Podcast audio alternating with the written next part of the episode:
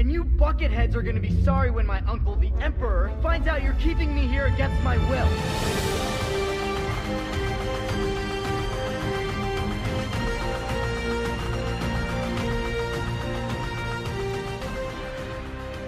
Hallo, liebe Zuhörerinnen, liebe Zuhörer. Hallo, Felix. Hi. Hallo, Lasse. Hallo, Kevin. Meine Herren, darf ich euch zum Start mal fragen, wie steht ihr denn so zu Fischsuppe?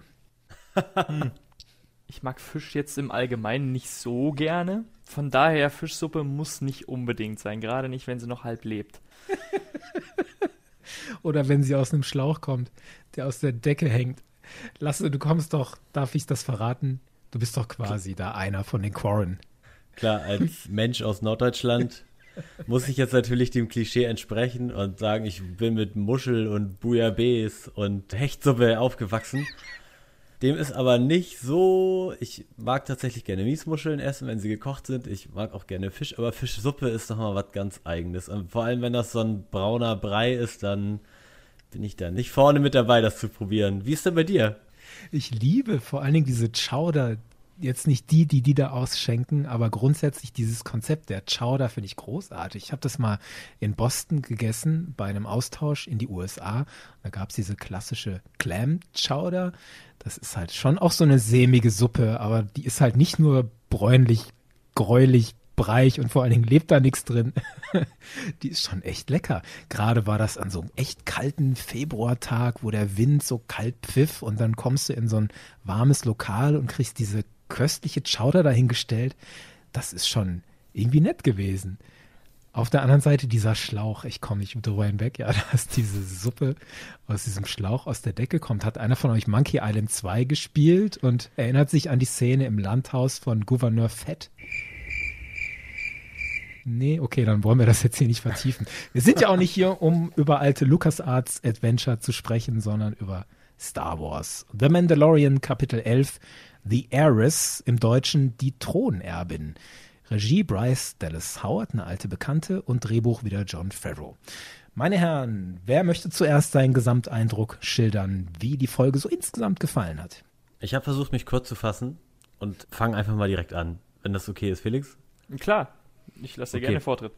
Das war für mich eine ganz, ganz, ganz großartige Folge. Ich tue mich immer schwer mit so Rankings, aber sie würde von allen Mando-Folgen bisher ganz weit vorne mit dabei sein. Denn in diesen 36 Minuten wurde ich auf so viele emotionale Arten unterhalten. Ich habe laut gelacht, ich war heftig erschrocken, ich habe ehrfürchtig gestaunt, ich war teilweise auch tief gerührt, ich hatte eine krasse Gänsehaut und ich war dann bei einer gewissen Offenbarung auch hektisch am Überlegen, was das dann nun zu bedeuten hat für den weiteren Verlauf. Und ja, also ich habe einen sehr, sehr positiven Gesamteindruck. Felix, bitte. Ja, ich war komplett umgehauen. Ich habe nach dieser Folge da gesessen und ich musste das alles nochmal verarbeiten. Ich habe sie auch jetzt auch schon ein paar Mal nochmal gesehen und ich bin jedes Mal wieder so begeistert davon. Also diese Folge hatte so viel.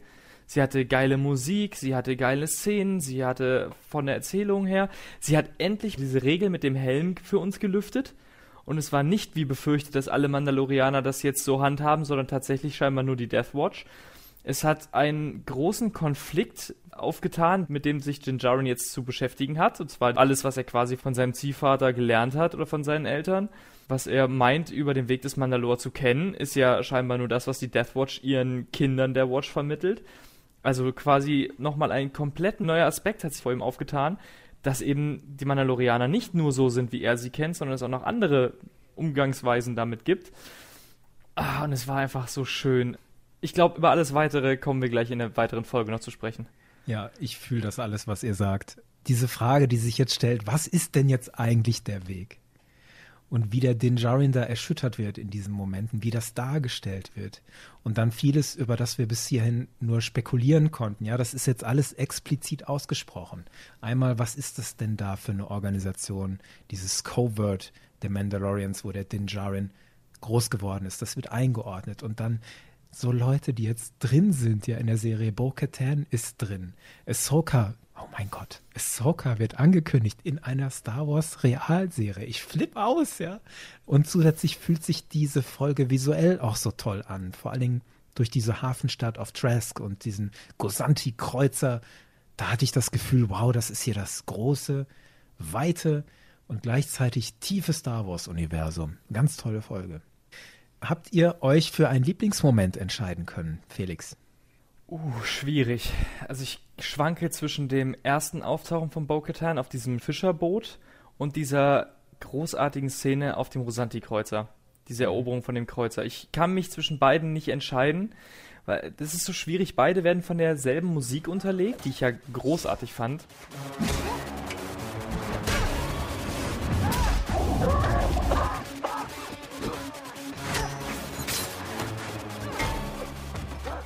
Also diese, ich weiß nicht, ob das Synthwave, nee, ich glaube nicht, oder? Dieses Schrappen, was man in dieser Musik so hört, ich fand das hat so geil gepasst zu dieser Szene.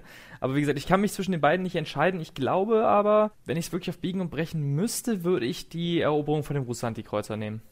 Das ist gut, dann kommen wir uns da nämlich nicht in die Quere. Okay. dann sag mal, warum? Es fängt schon damit an, dass der Kreuzer startet, also dieser komplette Start, dieses Rausfahren aus diesem Hafenbereich.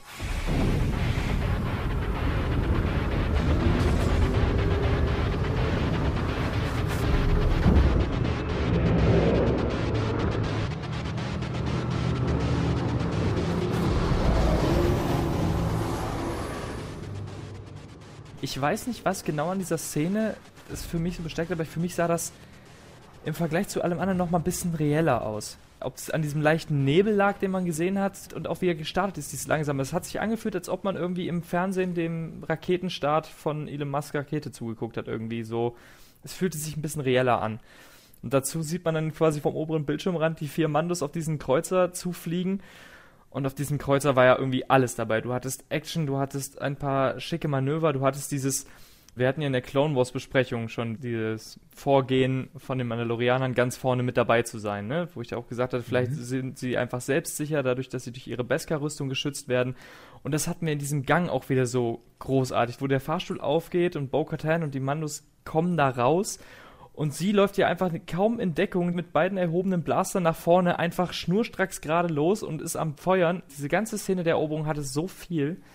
Oh, ich, ich weiß gar nicht, was ich noch mehr dazu sagen soll. Ich bin echt überwältigt. Das war ja eigentlich so ein ganz klassischer Star Wars-Kampf im Korridor. Ne? So das kennen wir ja aus so vielen Star Wars-Filmen. Und trotzdem irgendwie so ganz anders, dadurch, dass da die Protagonisten alle eine Beskar-Rüstung tragen.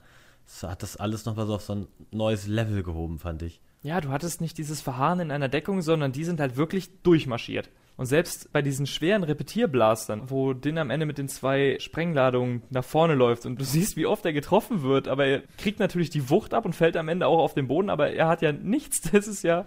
Die hatten ja überhaupt keine Chance gegen die. We'll never make it to the bridging time. 9000.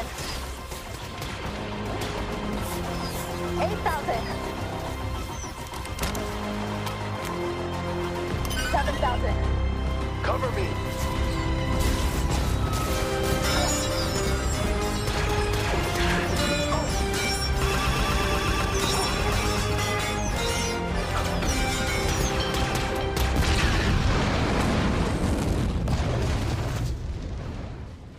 Das fand ich Die Magie so des Beskars. Großartig.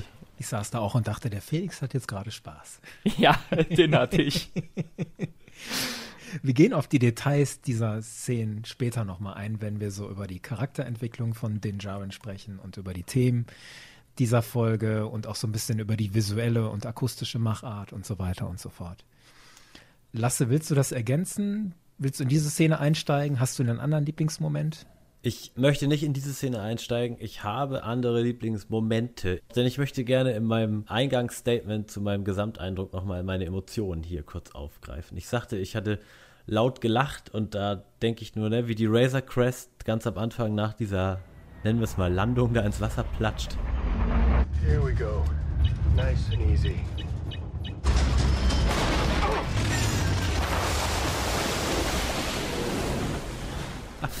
Dann als er das Kind zu Mr. und Mrs. Frog abliefert und der so, ja, verhalte dich respektvoll. You are gonna stay here. So I want you to be respectful and mind your manners. You know what I'm talking about. You know what I'm talking about? Oder diesen Kontrollbereich des Frachter. I think we have them trapped, sir. Trapped them where? In the cargo control area. Where?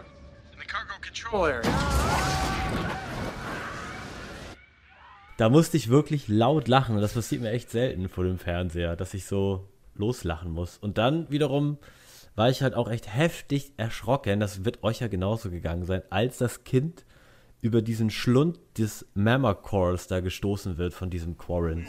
In the early morning, but we missed that because we were going out of No!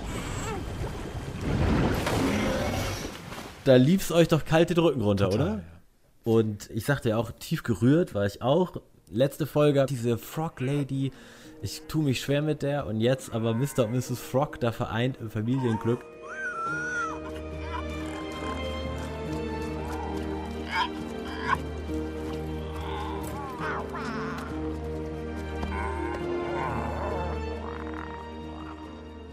Also wer da nichts fühlt, der ist einfach auch kalt im Herzen.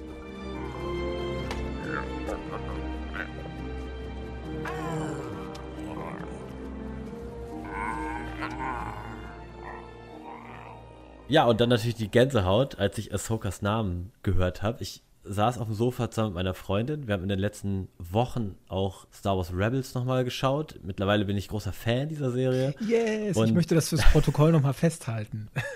Lasse mag jetzt Rebels. Dadurch wirst du für viele jetzt ein bisschen unglaubwürdiger und für andere vielleicht viel glaubwürdiger und natürlich hochsympathisch. Endlich. Schön. Ich hoffe auf Letzteres für alle. Also, wir saßen da, guckten die Folge und dann fiel halt dieser Name, ne? Ahsoka Tano. Take the Foundling to the city of Kaladin on the forest planet of Corvus. There you will find Ahsoka Tano. Tell her you were sent by Bo-Katan.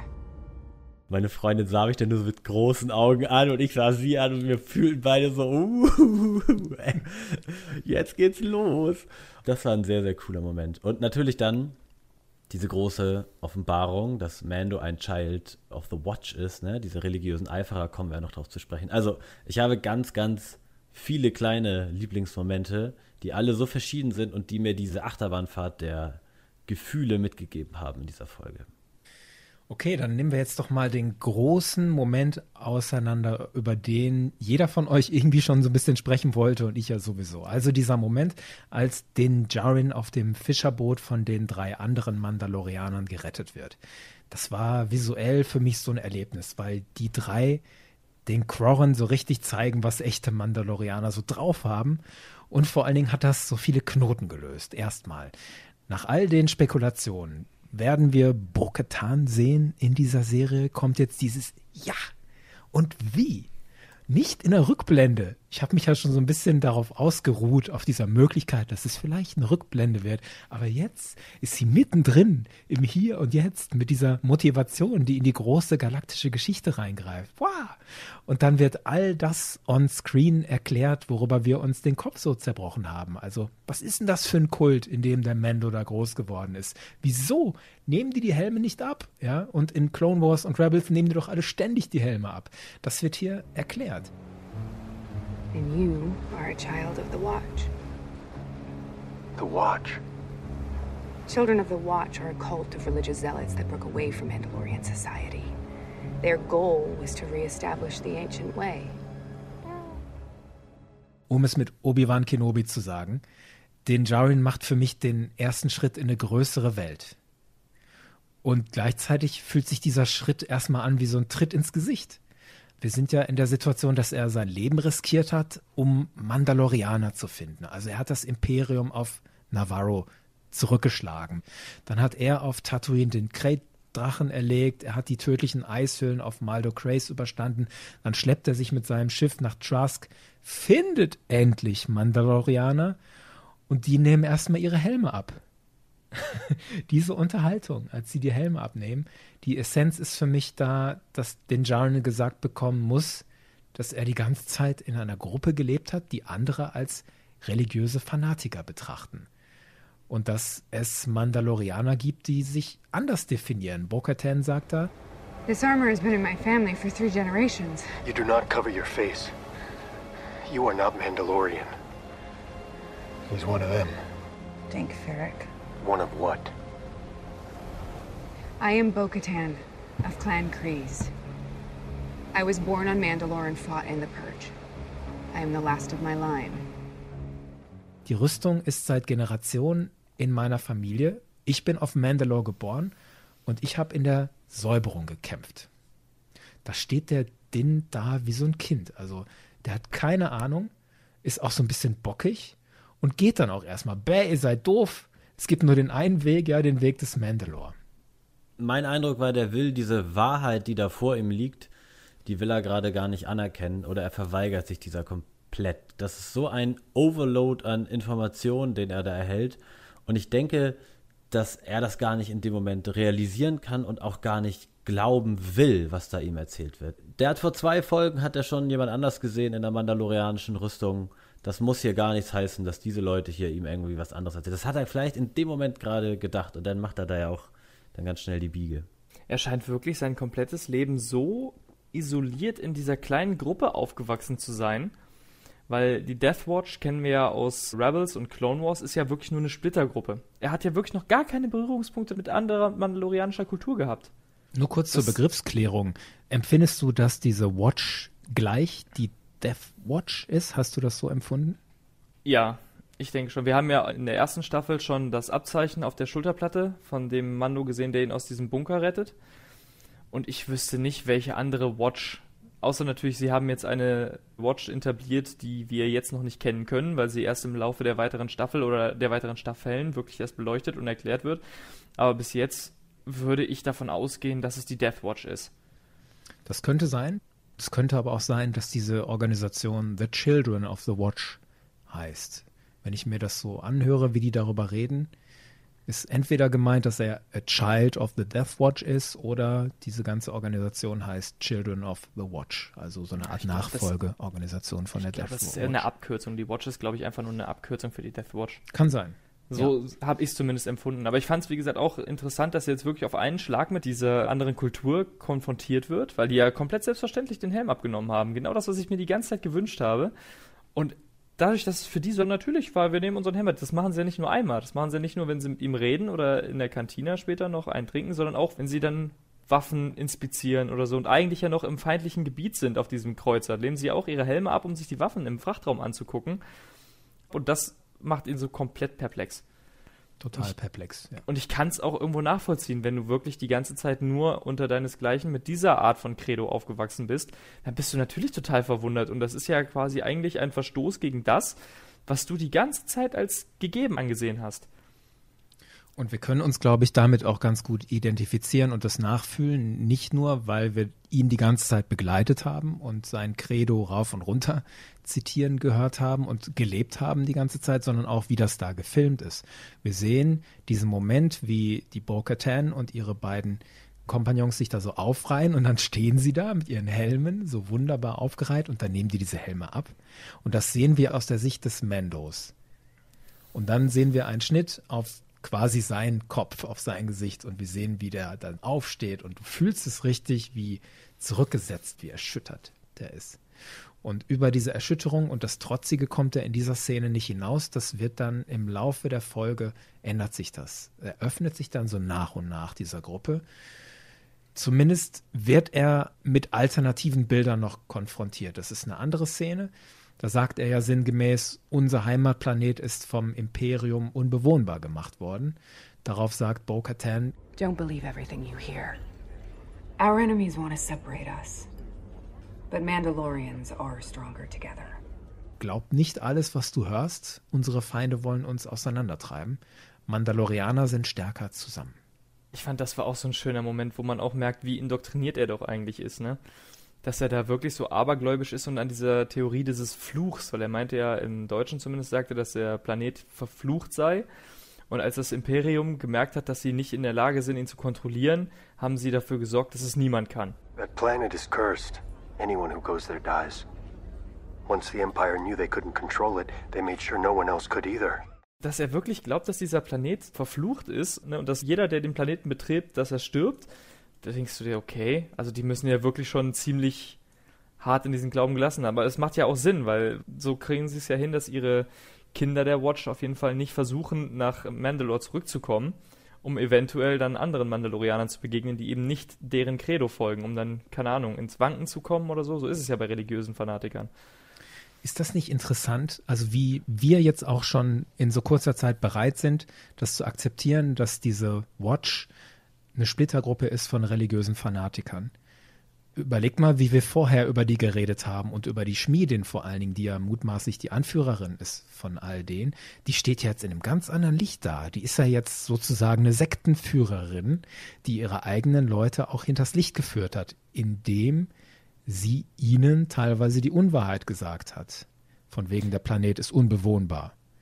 Die Sache, warum wir das so schnell oder warum wir zu dieser Ansicht so schnell jetzt kommen, ist natürlich auch, wer erzählt uns das denn? Genau. Das ist ja quasi nicht einfach irgendeine Geschichte, die jetzt irgendwie aufkommt und jetzt zur Diskussion steht, sondern Bo-Katan, also die Bo-Katan, die wir ja schon kennen, die auch schon mal Mandalore regieren sollte Die oder hat. Thronerbin. Genau, die Thronerbin. Und wir wissen ja, dass es nicht einfach nur irgendein Name ist, sondern die kennen ja die Vorgeschichte.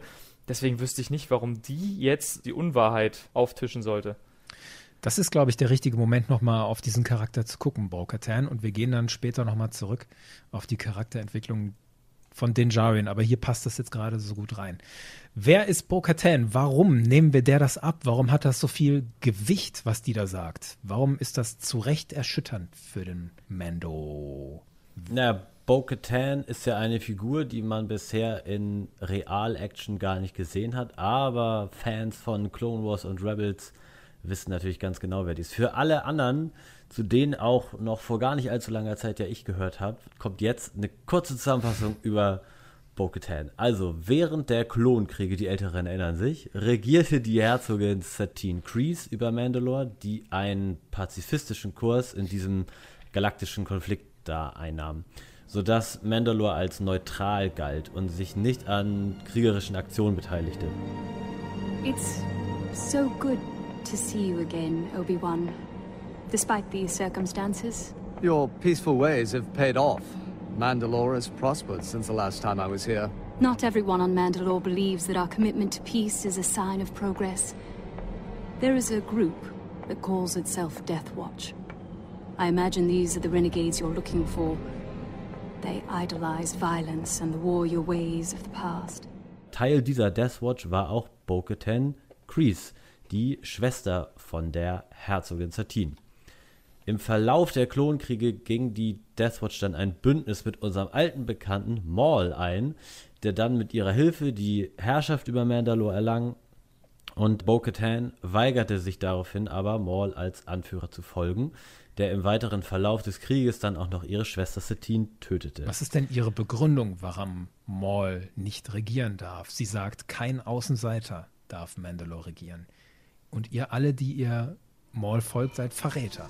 I claim this sword and my rightful place as leader of Death Watch. Never! No outsider will ever rule Mandalore. If you will not join me, you will all die. You're all traitors! Unfortunately for you, history will not see it that way. Execute them! Und dann führt sie diese mandalorianische Opposition gegen Maul an und es gibt de facto Bürgerkrieg. Genau. Ich bin mal gespannt, ob Richtig. dieses kein Außenseiter darf Mandalore regieren, ob das nochmal eine Rolle spielt. Wir werden sehen. Du hast ja gerade diesen Bürgerkrieg auch angesprochen und schließlich gelang es dann ja auch Bo-Katan mit Hilfe von Ahsoka Tano und der 332. Kompanie ist es, glaube ich, von Ja. Captain Rex. Genau. Mandalore von den Anhängern von Maul, also von diesen mandalorianischen Anhängern von Maul zu befreien und ja auch Maul gefangen zu nehmen. Ne? Haben wir auch alles schon, wer es nachhören möchte, in unserer Clone Wars Besprechung zur letzten Staffel von Clone Wars, haben wir lang und breit darüber gesprochen. Weiß nicht, Kevin, wollen wir das jetzt hier noch lang und breit ausführen? Ich finde, das, ja wird möglicherweise machen, zu spoilerig, falls jemand das Finale von The Clone Wars noch nicht gesehen hat. Okay. Dann zeitlich zwischen Episode 3 und 4. Ne? Das Imperium greift dann hart in der Galaxis durch, Maul ist entkommen, aber einige Rebellenzellen setzen dem Treiben des Imperiums etwas entgegen. Und so gelangt die Rebellin und gleichzeitig auch Mandalorianerin Sabine Wren an das Darksaber von Maul. Das ist ungefähr dann circa ein Jahr vor der Schlacht von Yavin, also vor Beginn von Episode 4, übergibt sie dann das Darksaber an Bo-Katan. Genau, sehen tun wir das in der Serie Rebels. This is only the beginning. The Empire will send everything they have to crush Mandalore. That is why you should lead us, my lady. You had the courage to make a difficult decision. With your guidance, you have the wisdom of a ruler. There's no one I trust to wield the dark saber more than you. And I am not alone. I accept this sword for my sister. For my clan. And for all of Mandalore.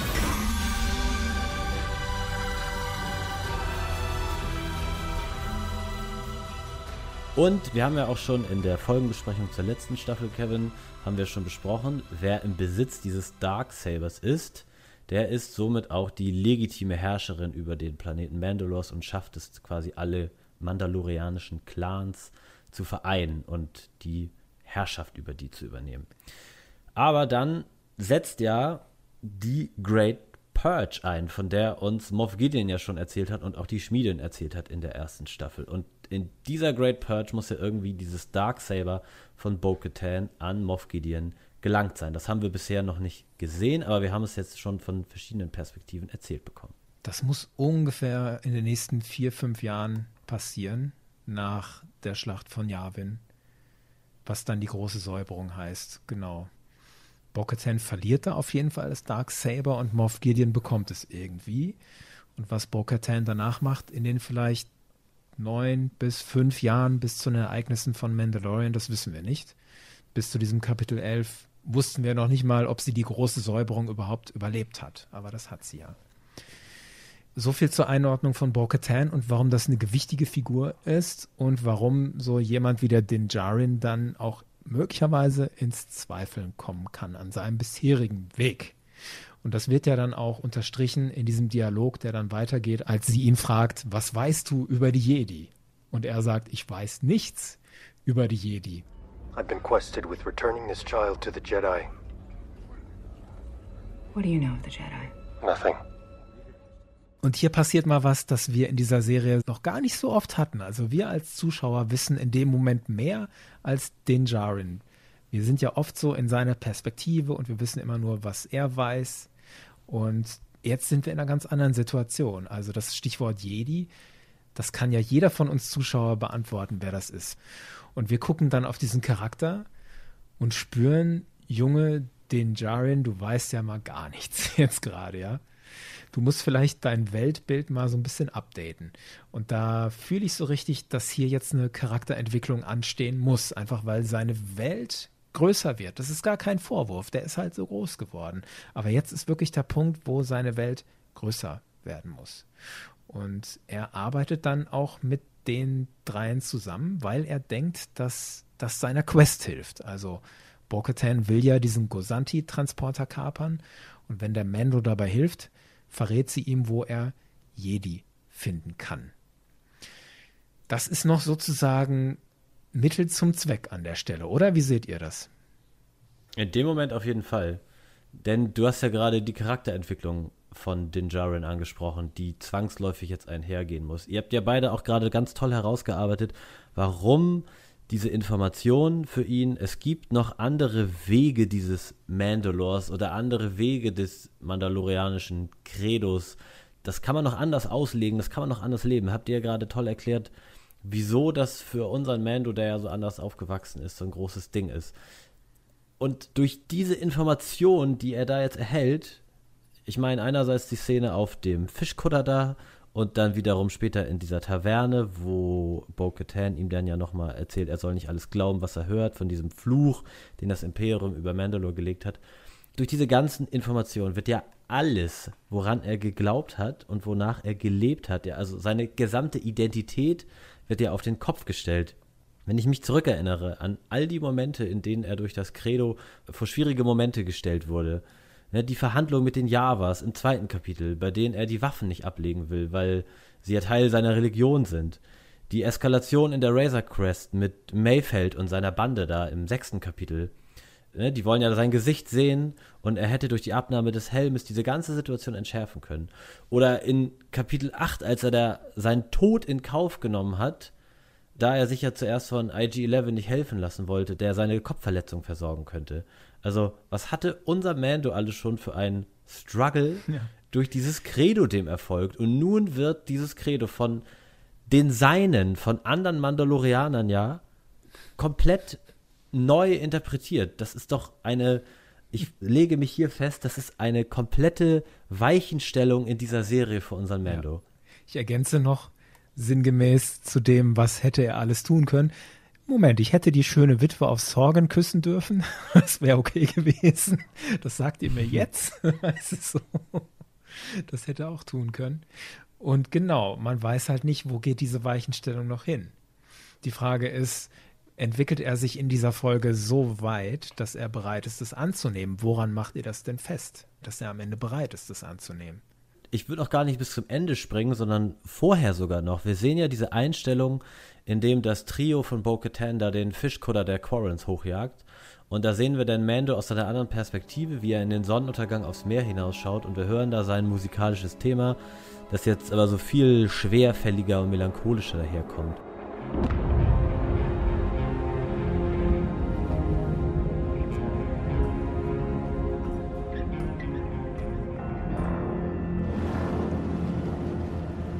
Und da denke ich mir, dass Mando über das Gesagte von Bo-Katan in dem Moment nachdenkt. Wer bin ich eigentlich? Offenbar gibt es ja noch andere Wege. Gehe ich da überhaupt den richtigen? Wieso hat mir mein Clan ja auch nie davon erzählt? Ich musste da so an Jon Snow aus Game of Thrones denken, der durch die Wildlings jenseits der Mauer so eine ganz andere Perspektive auf sein gewohntes Leben erhält. Mhm. Oder noch ein viel extremeres Beispiel wäre jetzt Neo aus Matrix, der da aus seiner künstlichen Wirklichkeit erwacht und die Welt auf einmal ganz, ganz anders sieht. Das scheinbar wurde unser Mando ja auch erzählt, dass auf Mandalore dieser Fluch des Imperiums liegt und er ihn niemals betreten kann. Aber dann kommt ja aber im Laufe der Folge doch noch so eine Wendung, als sie diesen Frachter angreifen. Und da kommt dieses entscheidende Stichwort, this is the way. Nämlich während des Überfalls auf diesen Gosanti-Frachter ändert ja Bo-Katan das Missionsziel beziehungsweise sie sagt dem Mendo jetzt, was sie eigentlich geplant hat, nämlich diesen Frachter zu kapern und nicht nur die Waffen mitzunehmen. We're taking the entire ship. What? Er protestiert dann, that is more than I signed up for, und sie erklärt ihm dann, worum es hier geht, nämlich Mandalore zurückzuerobern. There is something I need if I am to rule Mandalore, something that was once mine. They know where it is, and soon so will I. Regardless, we are taking the ship for the battles ahead. Und das alles ist den Jaren da erstmal noch egal. Ja? Er betont, dass er zu seinem Foundling zurück will, um seine Quest zu erfüllen. Hier ist er also noch nicht bereit, sich diesem globalen Kampf herzugeben. Und vor allen Dingen sagt die Bo-Katan an der Stelle dann noch so sarkastisch, ja, ich habe jetzt hier den Plan geändert. This is the way. Ja, so läuft es halt. so ein bisschen spöttisch. Total spöttisch. Richtig, ne? Ja. If you want my help finding the Jedi, You will help me take this ship. You're changing the terms of the deal. This is the way. Du kleiner Junge aus deinem Versteck, jetzt erfährst du mal, wie das Leben so läuft. So, da ist das noch spöttisch. Und das ändert sich dann am Schluss, wenn sie das nochmal sagt. This is the way. Und wie kommen wir da hin? Also da ist dieses die kämpfen zusammen sich vor, die schaffen zusammen, diesen Frachter zu erobern, die sind füreinander da, der Mendo wirft sich für die in die Bresche und sie löst dann am Schluss ihr Versprechen ein und verrät ihm, wo die Jedi sind, wo sie jemanden finden kann und sagt dann, wir haben gesehen, wie du dich hier verhalten hast, danke und wir werden deinen Mut nicht vergessen und dann sagt sie nochmal, this is the way. And thank you. Your bravery will not be forgotten. This is the way. This is the way. So, sie sagt ihm das so ins Gesicht. Da fühle ich so richtig so, das ist jetzt der Weg. So läuft das. So sind wir Mandalorianer nämlich eigentlich. Also wir sind dafür da, zusammenzuhalten. Wir kämpfen dafür, dass wir unsere Heimat wiederbekommen und dass wir unsere Traditionen bewahren können. This is the way. Und nicht, was du bisher gedacht hast. Denk mal drüber nach.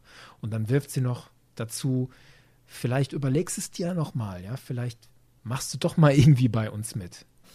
Ich glaube, jetzt haben sie ihm ordentlich Gedankenfutter gegeben, weil sie haben ihm gezeigt, wir halten unsere Versprechen ein, was auch zum Teil seines Credos entspricht, weil er kann zurück zu seinem Kind, nachdem die Mission zwar geändert, aber trotzdem erfolgreich abgeschlossen wurde. Und sie hat auch ihr Versprechen eingehalten, dass sie ihm gesagt hat, wo er jemanden der Jedi finden kann. Und ich glaube, das ist jetzt so ein bisschen was, woran er zu knabbern hat, worüber er drüber nachdenken muss. Und ich hoffe und denke, dass wahrscheinlich Ahsoka noch so ein bisschen der Schlüssel dazu sein wird, dass sie ihm vielleicht von früher, von den Klonkriegen erzählt, wenn sie dann irgendwann mal ins Gespräch kommen und er sie hoffentlich irgendwann gefunden hat. Und dass das dann der ausschlaggebende Punkt wird, wenn er weiß, mit wem er da eigentlich zusammengearbeitet hat und mit wem er da so im Konflikt stand, dass er dann vielleicht erst so ein bisschen ein größeres Bild von ihr beziehungsweise von der mandalorianischen Kultur in Gänze bekommt. Und ich denke, dass das jetzt quasi so der Anstoß war für seine kulturelle Entwicklung. Im letzten Teil hatten wir quasi die Charakterentwicklung für sich alleine und jetzt haben wir so den Anstoß für die Entwicklung, wie er zu seinem Clan beziehungsweise zu den Mandalorianern im Allgemeinen steht. Ich glaube, Yoda würde jetzt sagen, vergessen musst du das, was früher du gelernt. Unlearn Genau. what you have learned. Und Ich Genau. glaube, Ahsoka kann da echt eine Menge noch bewirken, wenn die sich im ruhigen Moment oder so mal unterhalten. Ne, vielleicht auch über die große Säuberung. Ich weiß ja nicht, inwieweit Ahsoka damit zu tun hatte. Und ich denke, da könnte noch vieles für uns neu erklärt, beziehungsweise erstmals erklärt werden. Und ich glaube, dass sie auch, oder hoffe, dass sie noch einen großen Anteil daran haben wird, was den Jarens Charakterentwicklung angeht. Jetzt sind wir schon so im Ausblick drin, ne? Was glauben wir, welche Rolle Ahsoka da noch spielen wird? Das können wir gerade mal vorziehen. Du meinst, sie könnte sozusagen helfen, das einzuordnen.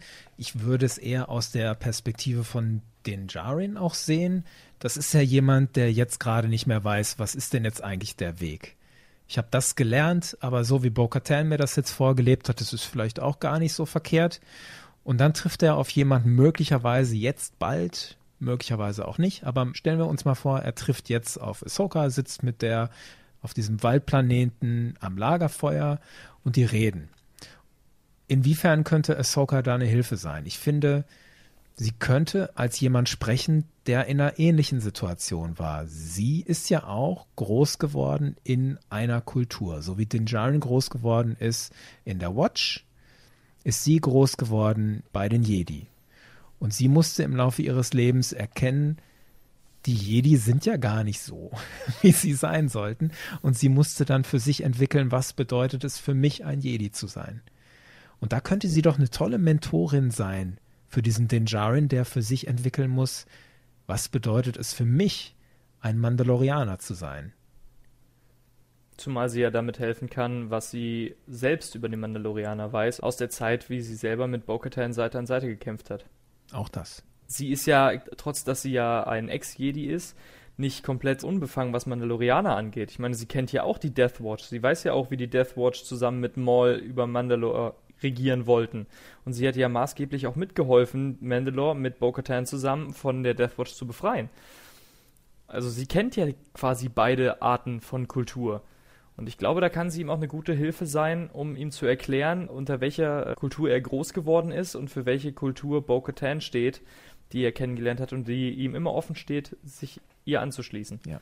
Wenn wir bedenken, wie Dave Filoni sich Ahsoka auch mal so gewünscht hat, oder es gibt ja diese Zeichnung, die Dave Filoni mal getwittert hat, meine ich, von Ahsoka, da erinnert sie uns ja stark mit ihrem Gewand und ihrem Stab so an Gandalf. Und wer Herr der Ringe kennt, der weiß, Gandalf ist jemand, der sehr, sehr weise ist, der Dinge gut einschätzen kann. Und das passt ja eigentlich sehr zu dem, was wir hier gerade herausgestellt haben, wie Ahsoka für den Mando sein kann. Sie kennt die Situation, in der Mando ist. Sie kennt die Jedi, sie kennt die Mandalorianer. Sie ist jemand, der ja für die Perspektive des Mando sehr weise ist und das durchaus einordnen kann in diesem Konflikt, in dem Mando da gedanklich steckt. Diese Darstellung Ahsoka als Gandalf mit diesem weißen Gewand und mit diesem Stab, das ist ja im Serienfinale von Rebels auch. Und da weiß man nicht genau, welche Zeit ist das. Wie nah ist das dran an den Ereignissen von The Mandalorian? Ist das in der Zukunft? Ist das noch in der Vergangenheit? Ist es quasi nah dran an der Gegenwart? Aber es finde ich tatsächlich ist eine realistische Option, dass wir die so sehen. Eure Meinung zu etwas, den Mando angeht, würde mich jetzt trotzdem nochmal interessieren. Ihr habt gerade gesagt, Mando muss jetzt noch diese Entwicklung machen, dieses neue Credo finden oder sein Credo umstellen oder diesen eigenen Weg des Mandalos für sich finden. Ich behaupte, er ist diesen Weg schon eine ganze Weile tatsächlich auch gegangen. Denn er hält zwar an seinem, ich nenne es jetzt mal, fundamentalistischen Weg des Mandalors so fest, aber wenn man sich anschaut, was er alles schon durchlebt hat, wie vielen Menschen er dann doch ja Vertrauen geschenkt hat, die keine Mandalorianer seines Credos waren, ne? ich denke da an Quill, ich denke da an Cara Dune und ja in jüngster Vergangenheit denke ich da auch an Cobb Vanth, der eigentlich am Anfang jemand war, der sehr unehrenhaft für den Mando war, denn er trägt eine mandalorianische Rüstung, die mir eigentlich gar nicht zusteht. Doch dann entpuppt sich dieser Cobb Vanth ja durch seine eigenen Taten als ein guter Typ, der doch sehr ehrenhaft handelt. Und am Ende steigt er ja auch in der Gunst und im Respekt des Mandos auf. Die geben sich da diesen Handschlag im neunten Kapitel und ich glaube, da fängt der Mando auch schon an zu überlegen, wie wir das auch in der Folgenbesprechung damals am Ende schon sagten. Hat nicht dieser Comp Vant irgendwie auf seine Art denn doch vielleicht diese Rüstung sich auch verdient in dem Fall? Und jetzt trifft er ja hier nochmal wirklich echte Mandalorianer eines anderen Clans, die am Anfang auch sehr argwöhnisch von ihm betrachtet werden, aber am Ende sieht man dann ja doch, da gibt es gegenseitigen Respekt und da keimt, glaube ich, auch weiter dieser Gedanke des Mandos, vielleicht sehe ich das alles zu eng, vielleicht bin ich da zu fundamentalistisch an diese ganze Sache rangegangen, vielleicht gibt es dann doch einen anderen Weg, den ich gehen muss. Was meint ihr? Ich glaube, das wird so sein. Und ich glaube, das ist jetzt eben genau das, was wir vielleicht oder hoffentlich die nächsten Folgen noch sehen werden, wie er jetzt mit den ganzen Ereignissen umgeht. Ob er dann doch dran festhält an den Dingen, die ihn stellenweise eigentlich auch behindert haben oder in einer Situation auch schon fast das Leben gekostet hätten. Oder ist er doch schon so weit durch diese ganzen Erlebnisse am Zweifeln, ob er nicht doch in Erwägung ziehen kann, dass das, was er bis jetzt gelebt und gelernt hat, vielleicht doch etwas zu extremistisch war. Ich finde, es hängt an zwei Sachen. Also einmal erlebe ich den Mandalorian, den Jaren, so ein bisschen so strukturell wie Ezra Bridger in Rebels. Der trifft auf Leute und der ist na gut, der Dinjarin ist nicht so offen wie der Ezra, aber trotzdem trifft er auf diese Leute, der wächst an denen und der sammelt die irgendwie. Der stellt sich die dann so ins Regal, so als Asset. So. In der ersten Staffel ist es Quill, dann ist Cara Dune, und Grief Karga, die sammelt der und lernt von denen und behält die so als Freunde und ruft dann später die sozusagen zu Hilfe. Und das setzt sich so ein bisschen fort, habe ich jetzt so das Gefühl, in dieser Serie. Der Cop Vant könnte so ein Asset sein, die X-Wing-Piloten könnten so ein Asset sein. Und das geht gerade so weiter. Die Mandalorians und Bo-Katan könnten jetzt auch so ein Asset sein. So. Also sammelt der weiter sowas und wächst weiter daran.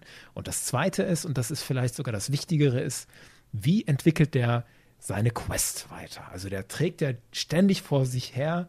Er sagt es ja bei jeder Gelegenheit, zu jedem inzwischen so, auch wenn er es gar nicht wissen will. I've been quested to deliver this child. Ja, egal wen der trifft, sagt er ja jetzt so, ich soll dieses Kind irgendwo abliefern.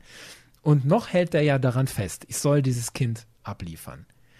Aber jetzt stellt euch mal vor, der trifft wirklich auf jemanden, der das Kind nehmen würde. Der trifft jetzt auf Ahsoka und sagt, ja klar, nehme ich das. Und das kann der doch nicht.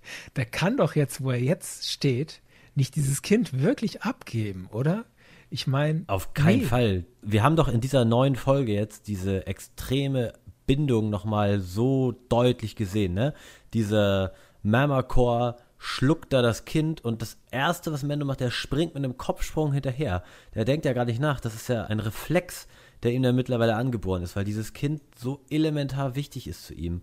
Und dann fängt da auch Bo-Katan dann noch an zu quatschen von Mandalore und dass sich die Mandalorianer zusammentun müssen, um den Planeten zurückzuholen. Und er sagt so, ja, pff, nee, davon will ich gar nichts wissen, ich muss hier dieses Kind abliefern. Genau, also er hält es so vor als Quest, so als Ausrede, ich muss das machen. Aber ich glaube auch, dass da mehr dahinter steckt. Das, was die Schmiedin ihm aufgetragen hat. Du bist jetzt sozusagen sein Vater. Das lebt er. Und das sehen wir in dieser Folge auch an so einfachen Dingen, die der sagt. Ja? Er sagt zu seinem Kind: Don't play with your food. Also spiel nicht mit deinem Essen. Das würde ein Vater sagen, ja. Oder das, was du vorhin auch schon genannt hast, lasse dieses, als er das Kind bei dem Frog-Paar abgibt, sagt er, du bleibst hier, verhalte dich respektvoll und achte auf deine Manieren. Du weißt, was ich meine, ja. Das sind Dinge, die ein Vater sagt normalerweise. Und da ist der Dinjarin so weit weg von dem Dinjarin aus Kapitel 1, der da in diesen Saloon kommt, so der Kopfgeldjäger, ja, der das Geld haben will und sonst nichts. Da ist er sowas von drüber hinausgewachsen. Und ich glaube, dass er allein deswegen, wegen seines Verhältnisses zum Kind, für sich einen ganz anderen Weg entwickeln muss, was es bedeutet, ein Mandalorian zu sein. Ich bin gespannt, wenn Mando wirklich diesen Weg geht und sich weiter von seinem fundamentalistischen Credo abwendet und dann irgendwann auf die Schmiedin trifft, wie dieser Dialog wohl aussehen Boah. könnte. Aber hallo das kommt, glaube ich, ganz drauf an, wie sein Weg dann aussieht, ne? Weil ich glaube, wenn er sich dann doch abwendet von diesem Weg der Watch, nenne ich es jetzt mal, und dann hin zu diesem ganz normalen Weg der Mandalorianer geht, dann könntest du, glaube ich, in den Augen von Anhängern der Death Watch als Verräter gelten. Und das könnte echt eine ziemlich angespannte Situation werden. Und zusätzlich schwebt ja auch immer noch dieser Konflikt über Mando, dass die Schmiedin ihm ja gesagt hat, die Spezies vom Kind dass das ja Feinde sind.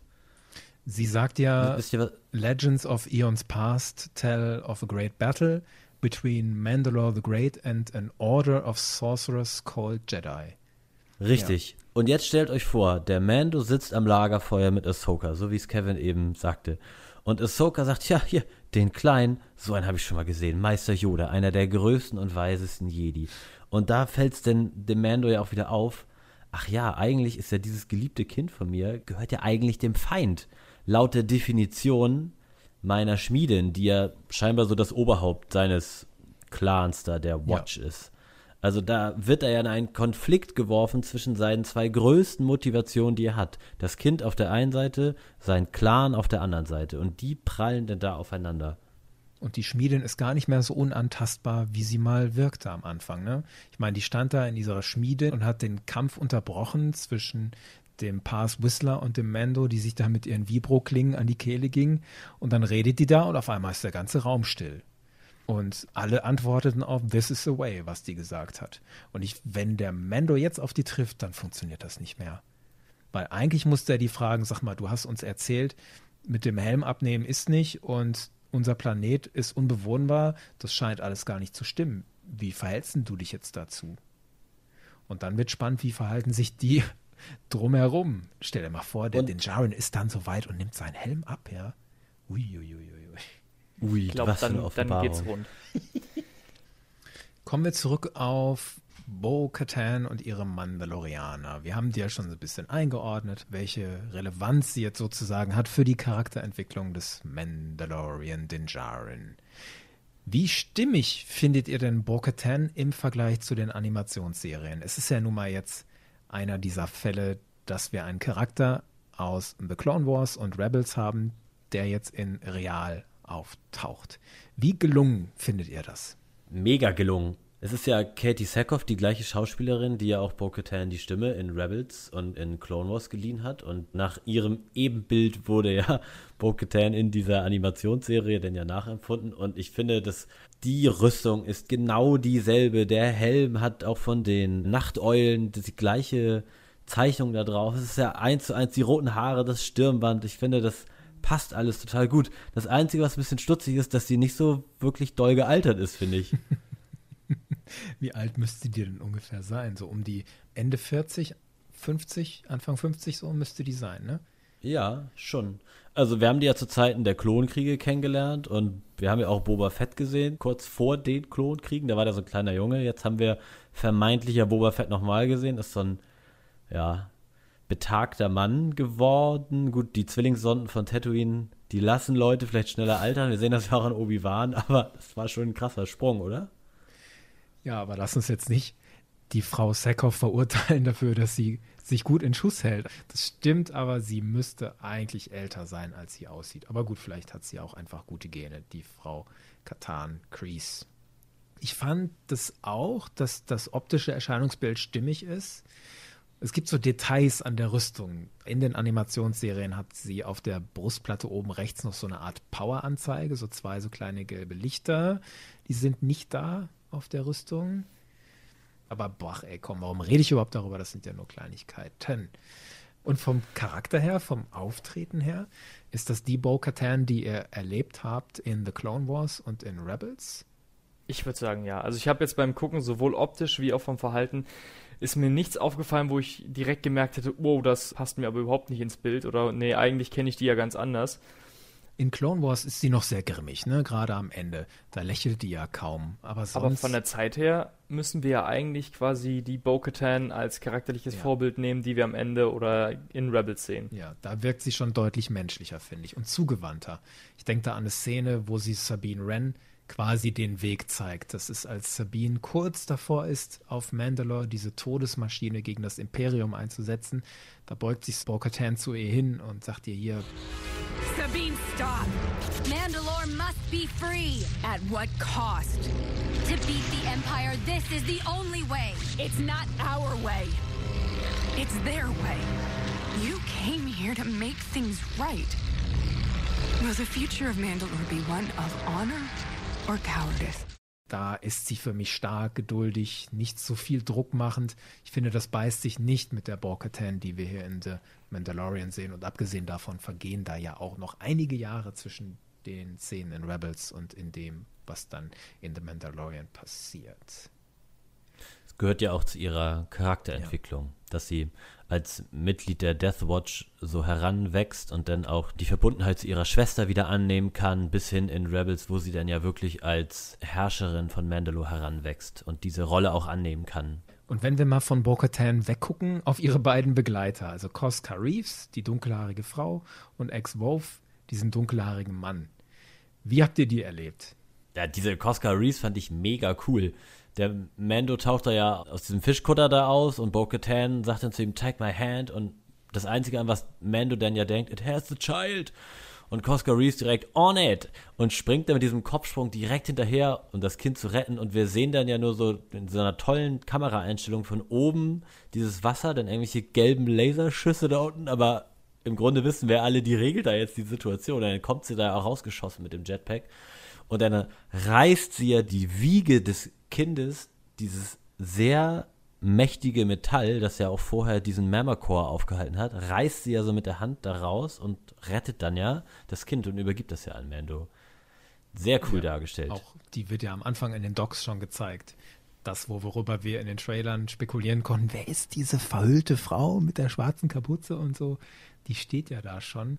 Und jetzt habe ich mich im Nachhinein in den Allerwertesten gebissen. Man hätte ja drauf kommen können, dass das auch eine Mandalorianerin sein könnte, denn diese Optik verhüllt, Kapuze, das muss ja nicht immer gleich ein Sith oder eine Jedi sein. In der letzten Staffel von The Clone Wars werden Bo-Katan und ihre Leute ja auch gezeigt mit Kapuzen, wie sie da die Pikes observieren und so hätte man drauf kommen können. Kanntet ihr die Schauspielerin vorher? Für mich war das ein Eintritt in eine größere Welt, muss ich sagen. Das ging mir auch so. ja, also Cosca Reeves ist ja ihre Rolle. Die Schauspielerin heißt Mercedes Varnado. Ich weiß nicht genau, Mercedes aber ihr Varnado, Kün keine Ahnung. Ja, irgendwie so. Und ihr Künstlername ist ja Sasha Banks, eine Wrestlerin aus den USA. Ich bin in dieser Wrestling-Szene in keinster Weise drin. Hab die noch nie erlebt, hab das jetzt nur nachgelesen alles. Dir ging es scheinbar ähnlich, da. Kevin, ne? Du bist in eine neue drin. Welt ich habe ich hab ja früher Wrestling geguckt, so Anfang der 90er als Schüler. Und jetzt habe ich mir das angeguckt, diese Mercedes Varnado, Sasha Banks in der WWE. Was bitte ist aus Wrestling geworden, ja? Als ich das gesehen habe, da waren die Typen so wie Hulk Hogan und The Undertaker und Yokozuna, ja, das waren also bestenfalls trainierte Kerle und schlimmstenfalls eher so weniger ansehnliche, dicke Männer, ja. Und was ist das bitte heute für ein Wrestling? ja? 30 Jahre später, so diese jungen Frauen, die alle so top gestylt aussehen. ich komme da nicht mit klar. Ja, Cara Dune kommt ja aus einer ähnlichen Szene, Ja, ne? diese Also die ist ja Martial auch. Arts Fighter. Beziehungsweise Gina Carano, Ja, ne? genau. Cara Dune. Na gut, wobei die ist ja auch eine Fighterin. Glaubt ihr, da kommen wir eventuell irgendwann nochmal in so eine Situation, dass die beiden sich mal messen können? Kommen wir beide aus einem ähnlichen Hintergrund? Du meinst Cosca Reeves gegen Cara Dune? Eventuell. Das machen die bestimmt. Ich, ich, möchte so ein, ich möchte so einen Boxkampf, wie Cara Dune gegen den Sabrak auf Sorgan hatte.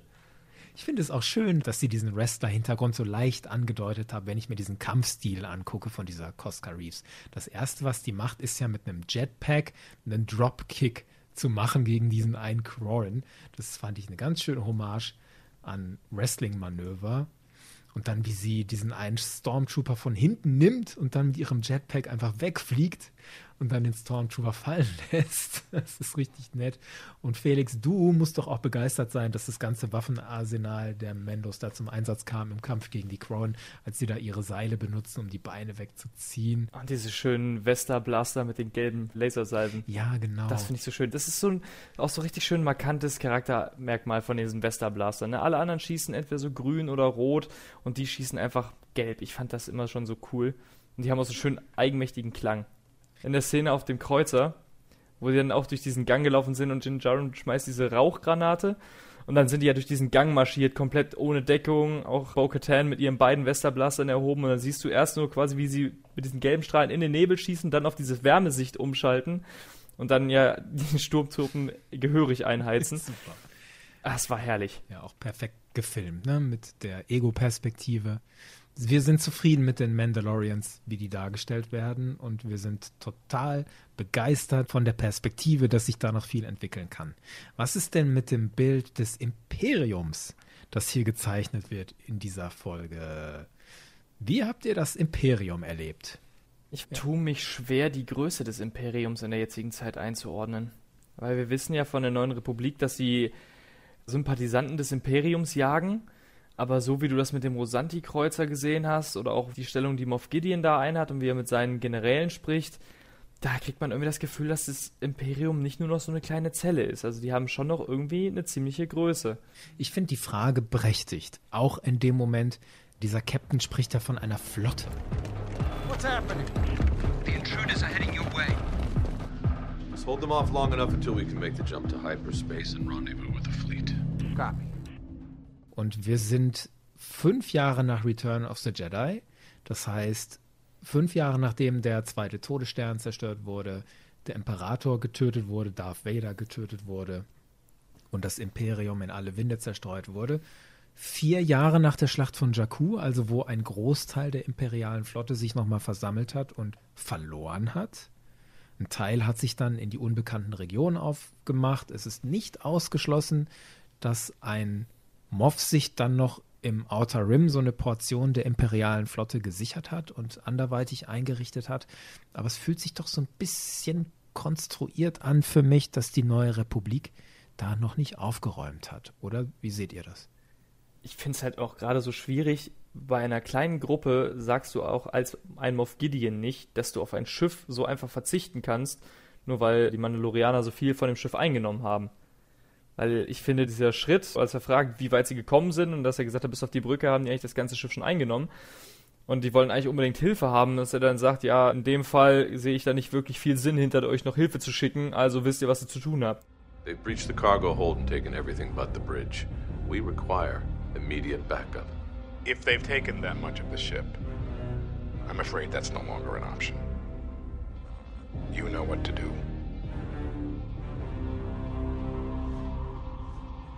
Long live the Empire. Long live the Empire. Das machst du ja eigentlich nicht, wenn du nur so eine kleine Gruppe bist. Ich würde eher sagen, da dominiert die Funktion der Dramaturgie vor der Plausibilität. Also es ist nicht so wichtig zu zeigen, dass der Moff Gideon vielleicht versucht, dieses eine Schiff noch zu retten. Es ist viel wichtiger zu zeigen, was für eine Organisation ist dieses Imperium. Also das ist nicht umsonst das Böse. Also denen sind Menschenleben an dieser Stelle echt egal.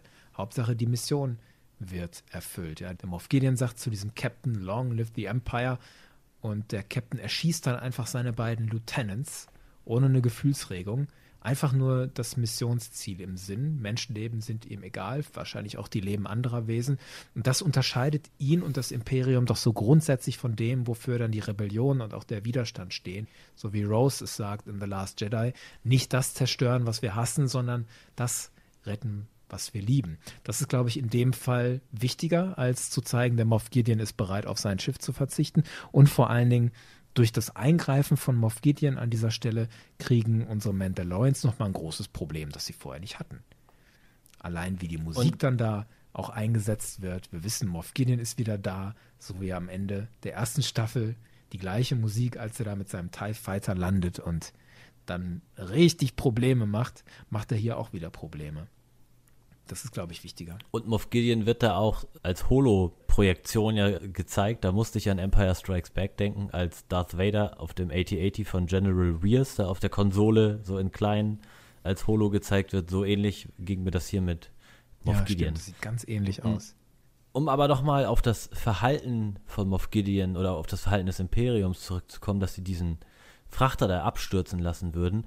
Für mich ist das nach wie vor konsequent und ja durchaus nichts Neues in der Handhabung des Imperiums. Ich denke da wieder an Empire Strikes Back, als der Millennium Falcon mit Leia und den Druiden in das Asteroidenfeld fliegt, da befehligt dann ja auch Vader, dass die Verfolgung aufgenommen wird. Und dann sehen wir da ganze Sternzerstörer in dieses Asteroidenfeld reinfliegen und wir sehen auch, wie hart die da zerschossen und dezimiert werden von den Asteroiden. Der eine wird da an der Brücke getroffen und das ist für Vader aber gar keine Option, da irgendwie die Flotte zu schonen, sondern die wollen in dem Moment den Millennium Falken da fangen.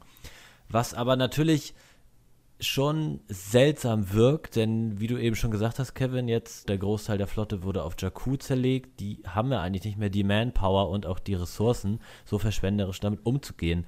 Und ich frage mich auch, wieso unterbindet die neue Republik das nicht, wenn das da so ein Schwarzmarkthafen ist, von dem ja scheinbar viele Frachter abgehen, denn die wurden ja auch schon häufiger von Piraten überfallen. Und wir wissen ja, Tatooine, wenn das Universum ein helles Zentrum hat, ist Tatooine am weitesten davon weg. Und da können so X-Wing-Piloten patrouillieren und so Leute anhalten, weil sie ihren Transponder nicht anhaben. Aber so einen großen Schwarzmarkthandel kriegen die nicht unter Kontrolle gebracht. Ich wundere mich zumindest. Gucken wir nochmal auf die einzelnen Figuren, die wir da sehen. Der Captain ist ja so herausragend, gespielt von Titus Welliver. Kannte den einer von euch aus anderen Serien? Ich kannte den. Also er spielt auch bei Deadwood mit und das, das hat ja mittlerweile jetzt schon dieser zweiten Staffel Tradition. Das ist schon der dritte Schauspieler aus Deadwood, der auch für Mandalorian gecastet wurde, nach Timothy Oliphant. Hilf mir schnell. Timothy Oliphant ist der gecastet. Und dieser Barmann aus der ersten mhm. Folge, ich weiß jetzt nicht, wie der Schauspieler mhm. heißt, der da auf jeden Fall den Ach, der hat auch in Deadwood mitgespielt, okay. Genau, richtig. Und Titus Äh, genau, der spielt ja auch in Lost mit und der hat auch in der Serie Bosch hat der mitgespielt, da ist ja sogar die Hauptrolle, die ist relativ bekannt und ist halt so ein ganz bekannter Seriendarsteller, der spielt in super vielen Serien mit. Auch diese Crime-Serien. Mhm. Hier CSI und so spielt er mit. Bei Sense of Anarchy spielt er so einen Iren. Bei Prison Break spielt er mit. Das sind ja recht große Namen. Der steht da auf jeden Fall wie eine Eins. Und wenn er Angst hat, dann lässt er sich das nicht anmerken. Also wie der mit dem Moff Gideon spricht und sagt, wir brauchen Verstärkung. So zweimal so gar nicht, andere würden schreien, wir brauchen sofort Verstärkung, Hilfe. Der so, wir brauchen Verstärkung. also da ist sehr diszipliniert, ja. Sehr diszipliniert, auch im Kontrast zu den beiden Lieutenants. Die sind ja so richtig blass und gucken sich immer nervös um, vor allen Dingen der Pilot. Und dagegen der Captain so leicht bräunlich gebrannt auch im Gesicht und keine Gefühlsregung. Und auch der andere Lieutenant im Frachtraum, der hat ja Probleme, sich mit seinem Teil der Truppe nur zu koordinieren. Er befiehlt, dass die Türen zugemacht werden sollen und der Soldat fragt dann, welche Türen?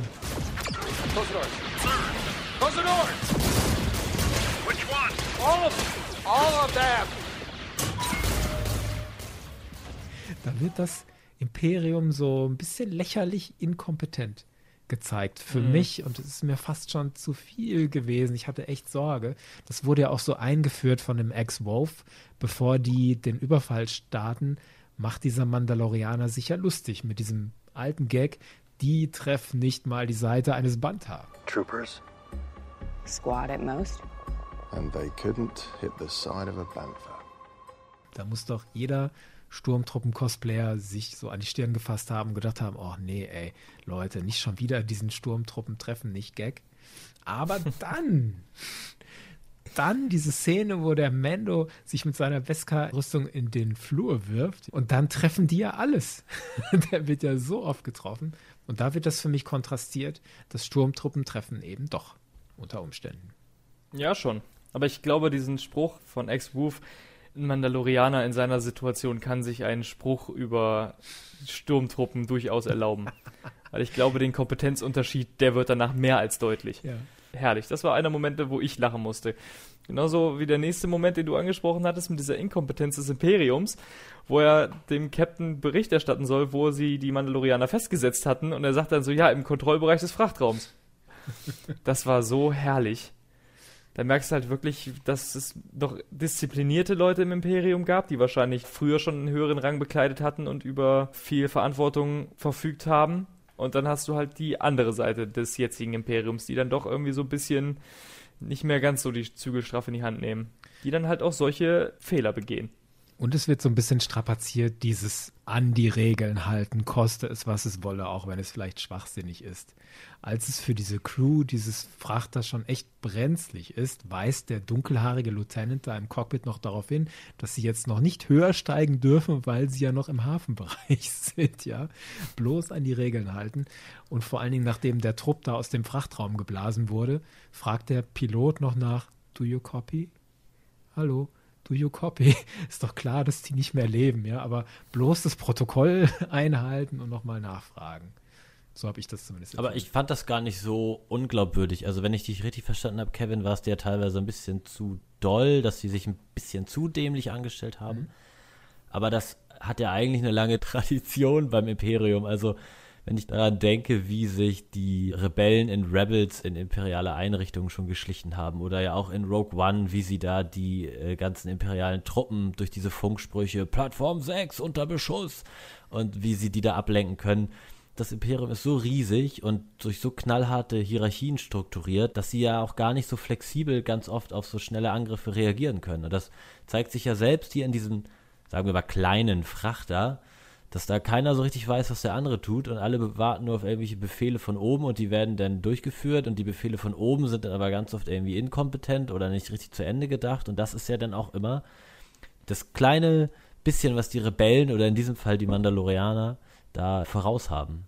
Und ich bin so dankbar, dass dieser Frachter ein Schauplatz ist ich hatte ja gehofft, dass wir ein bisschen was sehen von diesen Remnants of the Empire. Und jetzt stehen sie da, die Sturmtruppen in ihren tollen Rüstungen, die Offiziere in ihren Uniformen, egal wie die jetzt dargestellt werden. Das ist alles in allem, ist das für mich völlig okay. Ich will jetzt gar nicht undankbar oder überkritisch klingen. Ich bin total glücklich damit gewesen und habe das gefeiert und habe mir das schon zehnmal angeguckt. Allein wie dieser Gosanti-Kreuzer von innen ausgestaltet ist, wie super dieses Cockpit gemacht ist und wie stimmig diese ganze Szenerie ist mit diesen Fluren und alles. Und jetzt diese Aussicht, dass Moff Gideon eine Flotte hat. Hallo, ich will diese Flotte sehen. ja, ein, stellt euch mal vor, da taucht ein Sternzerstörer auf. Oh Mann, aufhören. Lass uns, so, wahrscheinlich wäre es vielleicht nicht. Lasst uns mal gucken, auf noch so Kleinigkeiten, die uns noch aufgefallen sind in dieser Folge, in diesem Kapitel 11. Easter Eggs, Kleinigkeiten, Referenzen, vielleicht Neues für den Kanon oder auch kleine verrückte Momente. Ich möchte, bevor ich euch von der Leine lasse, eine Sache zur letzten Besprechung noch sagen, als wir über Kapitel 10 gesprochen haben. Vielleicht eine kleine Korrektur. Da habe ich so selbstverständlich immer von diesen Eisspinnen in Kapitel 10 gesprochen als die Krigna. Das ist inzwischen korrigiert, dass das nicht die Krigna sind, die wir da sehen in Kapitel 10. Das hat Phil Shostak von Lucasfilm, ist das Mitarbeiter, hat das so richtig klargestellt auf Twitter. Der hat betont, dass die Krigna, die wir auf Athlon sehen, nur sechs Beine haben und Blasterschüsse abhaben können, wohingegen die Spinnentiere in der Eishöhle ja acht Beine haben und die werden von Blasterschüssen ja getötet. Und dieser Phil Shostak wurde explizit gefragt, ach so, das sind jetzt gar nicht die gleichen Wesen, die Krigner. Und dann sagt der Phil Shostak, soweit er weiß, nicht.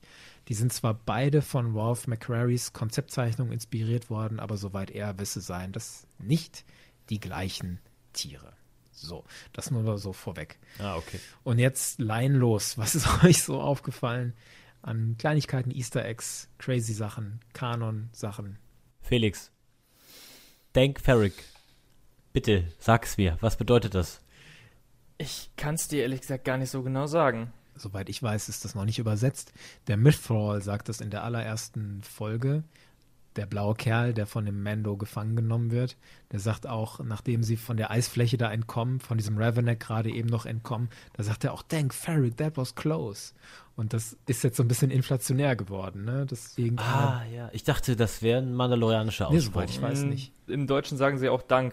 Dank, Farik. So als Dank tatsächlich, ja? Gott, ja, genau. Gott sei Dank. Okay. Ja, so, so wie Gott sei Dank. So, so wurde es zumindest im Kontext ausgesprochen. Ist es sowas wie Carabast vielleicht, so ein eigenes Finde ich Wort? auch. So wie die Okay. Das auch ausspricht, ne? Nachdem Ex-Wolf sagt, he's one of them, sagt sie ja, Dank Ferric. Auch so, ach Mist, so sinngemäß. Mhm. Deswegen finde ich den Vergleich mit Carabast gar nicht schlecht. Okay, wo du mich jetzt schon von alleine gelassen hast. Wir sehen die, die Calamari Flammen wieder. Also diese Währung der Calamaris, die ja Bando in der ersten Staffel von Grief Karga erhalten hat, für seinen Auftrag, den er erfüllt hat. Ja, und jetzt gibt er den dem Calamari. War doch Toll. cool zu sehen, oder? Überhaupt die Kalamari und die Quarren. Wir sehen so viele Mon Calamari und so viele Quarren. Und jetzt mal nicht im großen galaktischen Konflikt oder im Kontext von Gangster-Syndikaten, da waren ja die Quarren auch oft irgendwie so die Bösen, sondern dann sind das hier mal bodenständige Leute, Hafenarbeiter, Kneipenbetreiber, Fischer. Also ich hatte so viel Spaß beim Angucken dieser Szenen, diesen Mon Calamari zu sehen. Und ich bin bei den Quarren so drauf reingefallen, als ich die da so friedlich über das Dock hab marschieren sehen, in ihren Strickpullovern. Da habe ich noch gedacht, hey, das ist doch mal nett, dass nicht alle Quarren irgendwie hinterhältig sind oder ne, böse. Da hat mich diese Folge irgendwie dann doch reingelegt. Diese Quarrens sind ja sonst auch immer die Fieslinge, ne? Was du gerade sagtest, diese Syndikate da oder in Jabba's Palast habe ich auch schon mal Clone gesehen. auch. Genau, da haben die doch sogar gegen die Calamari Ja, gekämpft, genau. oder? Rebelliert. Gegen die Mon Calamari, meine ich. Ja, genau. Und schlagen sich auf die Seite der Separatisten. Und jetzt gegen unseren Dinjarin. Und es tut ihnen nicht gut. Und dann fand ich auch, wo wir gerade bei diesen beiden Spezies sind, den Mon Calamari Hafenarbeiter, sind auch so ein kleines Highlight. Vom Klang der Stimme hat er mich so ein bisschen an den Mon Calamari Quarry aus Rebels erinnert, den Erfinder des B-Wing, ja, so leicht helle Stimme und so. Das ist so nett, dass der die Razor Crest so eigenwillig geflickt hat, ja, am Schluss, wie wir da sehen, die Außenhülle verliert immer noch Teile, der Antrieb stottert. Aber Hauptsache, das Cockpit ist so schön mit Fischernetzen ausgeschmückt. Ja, dekoriert der quasi Ja. schon. Ich dachte, aber was soll denn diese Netze da? Also haben die überhaupt eine Funktion? Die hängt doch da einfach nur so. Maritimer Ja. Stil. Andere, Ich weiß nicht, wie es euch ging, aber allein beim ersten Anblick, wo er die Crest in Anführungszeichen repariert vorfindet und teilweise sind die Tragflächen mit den Triebwerken noch mit Seilen an den Rumpf gebunden. Dass sie da so quer so Seile noch gespannt haben, dachte ich mir, ach du liebe Zeit. Und dann springt das Ding später in den Hyperraum. Und verliert dabei auch noch einen Teil. Man darf ja nicht vergessen, Das- dass die ähm, Mon Calamari-Kreuzer aus U-Booten entstanden sind. Von daher, die wissen schon, wie es geht, die Jungs. Ja, das fand ich halt auch so schön paradox an der Geschichte, ne? Du weißt ganz genau, zu welchen technologischen Werken die imstande sind und da kriegst du da sowas zusammengeschustertes hin. Die können nämlich ja auch einen alten 8080 zusammenschustern zu so einem Kran. Oder was Der war das da bitte? Ja, der Hafenkran, Ja. richtig. Für dich war das ein Also alter AT-AT, der umgebaut wurde? Kann sein. Ich Ja, fand- der hat auch ja. die gleichen Geräusche gemacht wie die 8080s aus Episode 5. Kam mir so vor, ne? wie die Beine sich da so bewegt haben. Das ist das, was man da hört in der Szene, wie der Hafenkran die Razor Crest rausläuft, ist eins zu eins das Geräusch von Hoff, wie Luke fast von dem AT-AT zerstampft wird.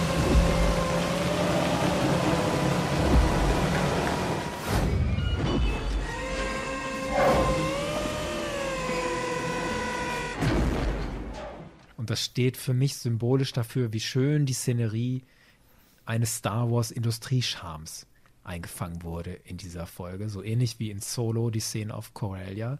Da hat man ja im Hintergrund auch schon so einen Kran auf vier Beinen gesehen. Aber hier in The Mandalorian sieht er noch mal ein bisschen anders aus, eben durch diese massive Plattform da oben und den großen Kranausleger. Er hat, glaube ich, noch keinen Namen. Ich würde ihn taufen ATHL All Terrain Heavy Lifter oder so. Andere kleine Easter Eggs. Habt ihr den Kommunikator, nenne ich das jetzt mal, in Bo-Katans Hand erkannt Ja, auf dem ja. Frachter? Sieht genauso aus wie in A New Hope, ne? Der Kommunikator, den die im Todesstern benutzen, um miteinander zu kommunizieren, ja. Ist halt schöner imperialer Standard, ne?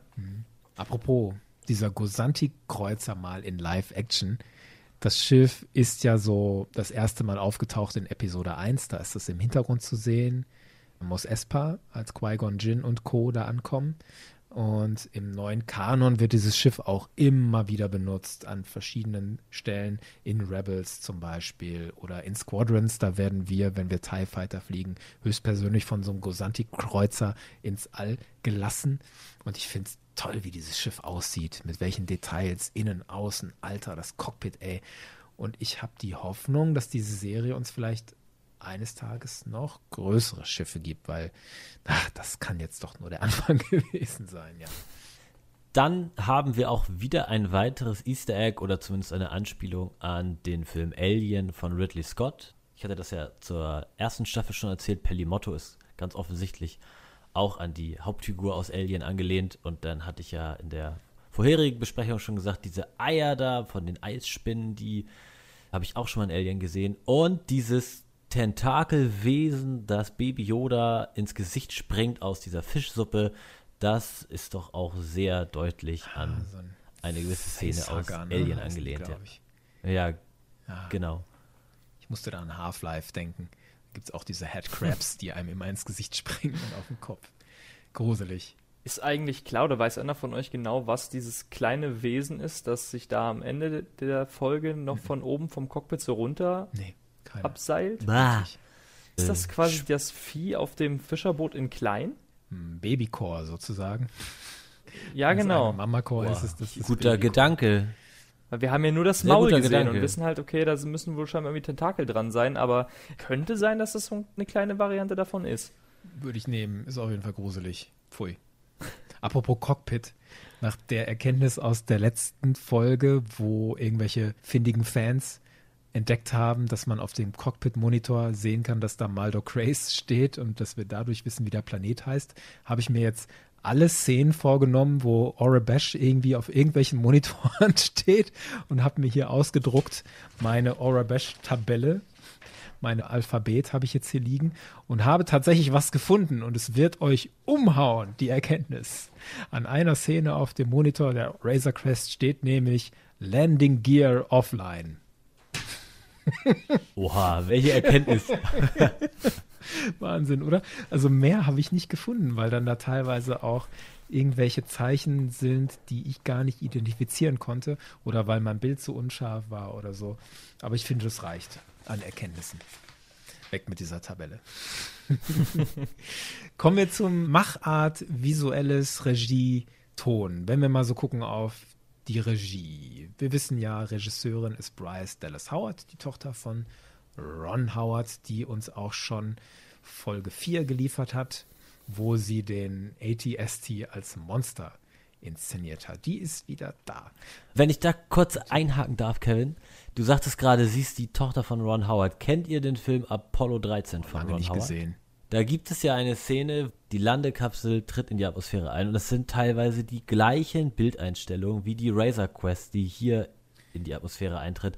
Und man sieht auch in dieser Landekapsel, wie das Schaltpanel da oben, wie das so feucht wird und da Flüssigkeit austritt, weil diese Hitze der Atmosphäre da so am Arbeiten ist. Und das gleiche macht jetzt hier die Tochter Bryce Dallas von Ron Howard für die Razor Crest. Das ist doch irgendwie wahre Ja, Filmpoesie, oder? zumal sie hat das ja auf Twitter auch bestätigt. Sie ist ja gefragt worden, sag mal, hast du da deinen Papa zitiert? Und da hat sie ja geantwortet, hey, gut gesehen, das war Absicht.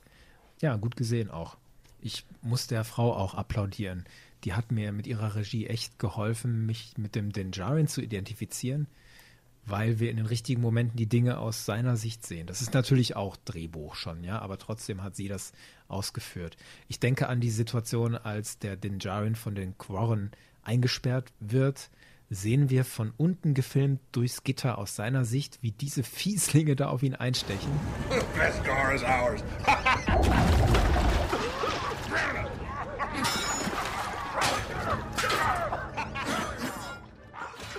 Und auch als Bo-Katan dann zur Rettung kommt, sehen wir auch erstmal nur durch das Gitter, wie sie ihm dann die Hand reicht. Take my hand. There's a creature. It has the child. On it. Es ist übrigens dann so gefilmt, wie der Mando von der Death Watch, der den jungen Din Djarin da rettet vor dem Super Battle Droid, so steht dann die Bo-Katan auch da über dem Din Djarin und reicht ihm die Hand. Das ist möglicherweise auch so krass symbolisch so. Damals hat ein Typ von der Death Watch dir geholfen, den Weg zu finden und jetzt kommt Bo-Katan und hilft dir, den Weg zu finden, beziehungsweise jetzt rettet sie dir erstmal das Leben.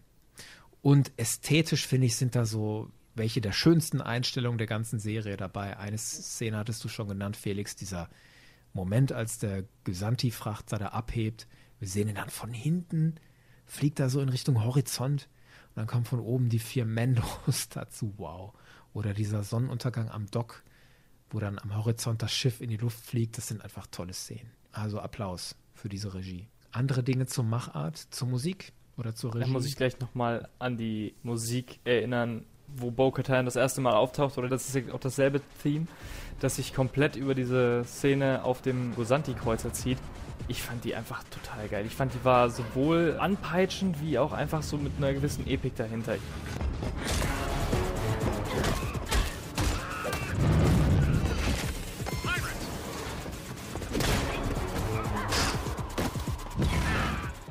Ich fand das einfach unglaublich stimmig für diese Situation und ich hoffe, dass sie so ein bisschen sich etabliert als äh, so ein Theme für irgendwelche actionreichen Handlungen. Mhm. Weil ich fand, das hat so viel Schönes da drin gehabt. Richtig viel Schönes ist mein Stichwort. Ich fand diese Musik, als Mando da auf den Pier läuft und wir diese Hafenstadt da das erste Mal sehen, die wirkt so einladend und fast schon so romantisch, ne? Dieses kleine verschlafene Fischerdörfchen da irgendwie und dann kriegen die beiden Frogs da noch ihre Reunion und umarmen sich da. Und es hat mich so richtig eingemummelt, so in so ein schönes Gefühl. Also ich wohne ja selber in so einer Hafenstadt und das war richtig schön so zu sehen alles.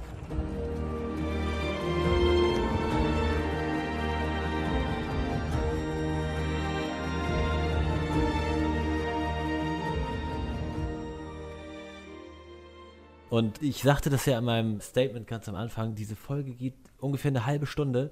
Und was ja. da alles drin steckt, an Action und an Bildern und an Offenbarungen in dieser kurzen Zeit, das alles in einer Folge zu verpacken, ohne dass es gehetzt wirkt, ohne dass es Unstimmigkeiten gibt, einfach ganz, ganz großes Was für eine Kunst, echt diese beiden Frogs zu zeigen und das so viel Emotionen rauszuholen.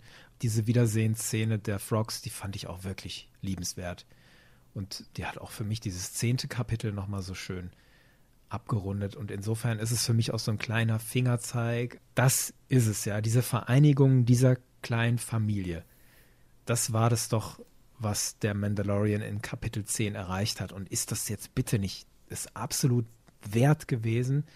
Weil grundsätzlich stellt sich doch immer die Frage, so frei nach Captain Picard aus Star Trek, wann ist eine Tat bedeutsam? Picard hat gefragt sozusagen, wie viele Menschenleben sind nötig, damit aus Recht Unrecht wird. Und ich drehe das jetzt auf The Mandalorian. Wann wird eine Tat bedeutsam? Wenn ich das Leben von zehn Menschen verändert habe, wenn ich das Leben von 100 Menschen verändert habe oder von einer Million? Also diese Frog-Familie war es doch wert. Gibt es noch irgendwas, was euch wichtig ist, bevor wir zum Schluss kommen, bevor wir auf den Ausblick gehen? Naja, was mir halt noch aufgefallen ist oder was ich noch ganz schön fand, ist, dass wir halt auch nochmal die Szenen sehen von Baby Yoda oder von dem Kind, wie es halt sieht, was aus diesen Eiern schlüpfen ah, kann ja. oder was daraus wird, wenn man es nicht isst. Ne? Diese erste Szene, wo dieses kleine Kaulquappe da aus diesem Ei schlüpft wo Mando sich auf den Weg macht, mit Bo-Katan dieses Schiff zu erobern und wo er nach Hause kommt, ist ja aus dieser einen Kaulquappe schon ein größeres Lebewesen geworden, mit Hinterbeinen schon. Und dass es halt auch scheinbar eine Bindung aufgebaut hat, weil es quengelt ja so ein bisschen, als es abgeholt wird, das Kind. Und er sagt dann auch so scherzhaft so, nein, ich habe schon genug Haustiere. Thank you for watching him. Okay, kid. Come on. It's time to go. Let go. Come on, kid. Congratulations. No, I have enough pens. Versteht er da das Kind wirklich, was das da vor sich hin brabbelt?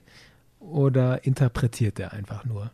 Das weiß ich nicht, aber es wirkt schon ziemlich, als ob die beiden sich gut verstehen. Wie C3PO also, der R2D2 übersetzt, so ein bisschen, ne? So. Genau, also ich weiß nicht, ob ihr ihn wortwörtlich versteht, aber ich glaube, die beiden sind mittlerweile schon so aufeinander abgestimmt, dass sie zumindest den Kern dessen, was der andere sagen will, wahrscheinlich verstehen. Aber viel wichtiger ist das, was du gesagt hast, genau. Das Kind lernt jetzt hier sozusagen dazu, dass man eben differenzieren muss, auch was esse ich. Genau. Was- Oder was kann aus meinem eigentlichen Essen noch entstehen? Noch was anderes, was ihr noch loswerden wollt? Ich erfreue mich einfach extrem daran, dass alle diese ganzen Star Wars-Werke immer und immer mehr miteinander verbunden wird. Ich habe ja schon an ein oder anderen Stelle gesagt, ich habe bis heute so meine Kritikpunkte auch an den Prequels. Ich habe auch meine Kritikpunkte an einigen Staffeln aus Clone Wars und so weiter. Und mir hilft es immer ungemein, wenn all das zusammenwächst, wenn dieses große Star Wars-Bild noch schärfer wird und da Verbindungen geknüpft werden. Und was wir in dieser Folge hier alles haben, die Prequels stecken ja unweigerlich in dieser Geschichte von Din Djarin mit drinne, weil er aus den Klonkriegen kommt. Jetzt haben wir noch Rebels, Clone Wars ist mit verbunden, die Originaltrilogie sowieso. Und wir haben ja auch vorhin schon spekuliert, wie weit ist denn das Imperium überhaupt noch verstreut? Manche sind ja auch in die unbekannten Regionen, wo wir ja wissen, dass dann da sich irgendwann die erste Ordnung heraus erhebt. Also die Sequels sind dann ja auch irgendwie mit drinne. Wir sehen ja auch die neue Republik. Das wird alles miteinander verwoben. Mir hilft das so ungemein, diese ganzen Werke, die ja doch auch in unterschiedlicher Machart existieren, das alles immer mehr und mehr anzunehmen und dass sich das so verbindet, macht für mich Star Wars einfach immer, immer besser.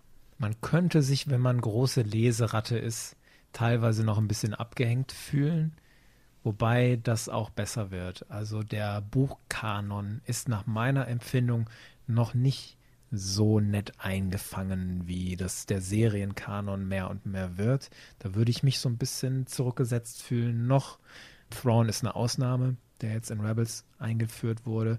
Und es gibt möglicherweise noch andere kleine Ausnahmen, die mir jetzt nicht einfallen, so wie Snap Wexley und jetzt der Cobb Vant. Aber da ist noch Luft nach oben. Und ich bin mal gespannt, wie sich das entwickelt mit The High Republic, wenn da die ersten Werke erschienen sind. Und wird das wirklich so ein Crossover-Projekt über alle Medien hinweg? Da bin ich sehr gespannt drauf. Kommen wir auf den Ausblick, nachdem wir diese Folge gesehen haben.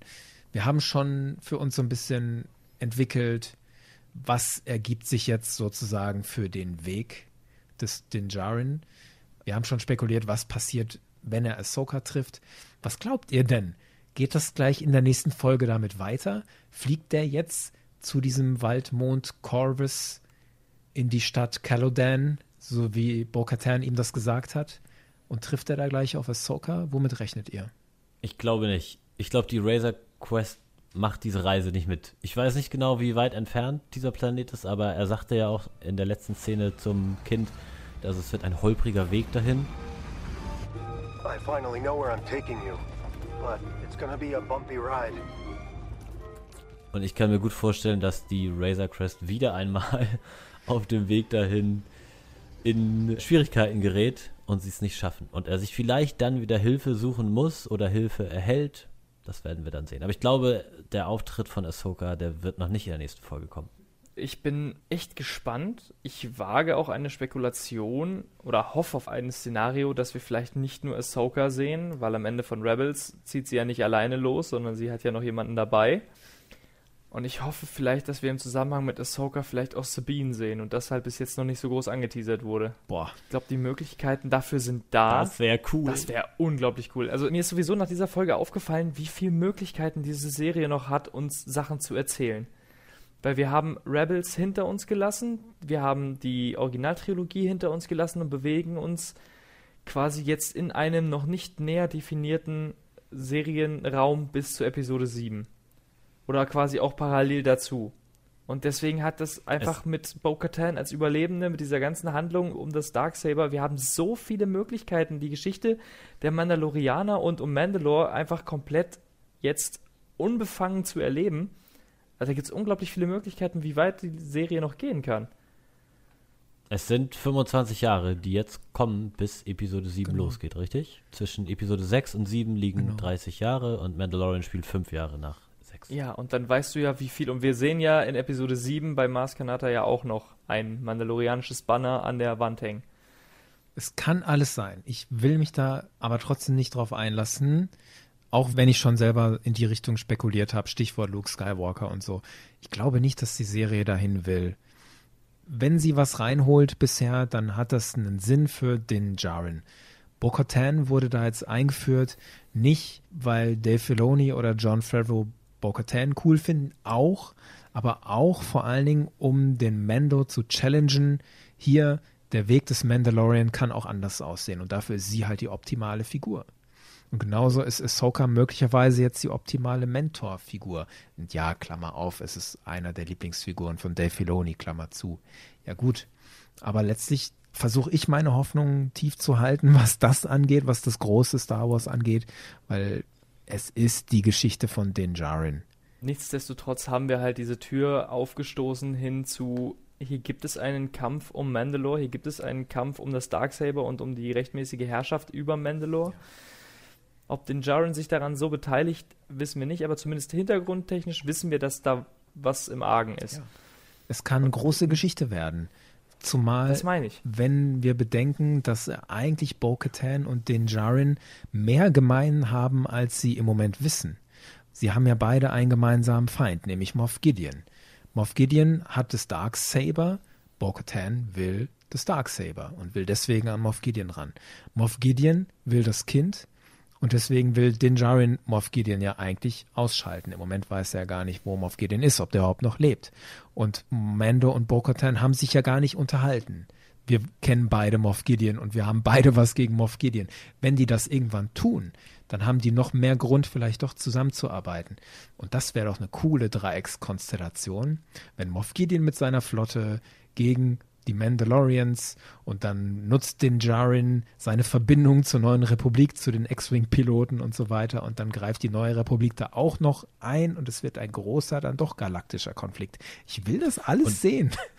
Aber wir vergessen, Carol Dune ist ja auch mit der neuen Fett Republik in der ganzen noch. Geschichte. Ja, ich finde, dieses Auftauchen von Boba Fett hatte für mich genau denselben Effekt wie das Erwähnen des Namens Ahsoka Tano in der jetzigen. Mhm. Das war einfach nur sie sind da und sie werden noch kommen, aber noch nicht näher in der jetzigen Zeit. Mhm. Ja. Wir sind sehr gespannt.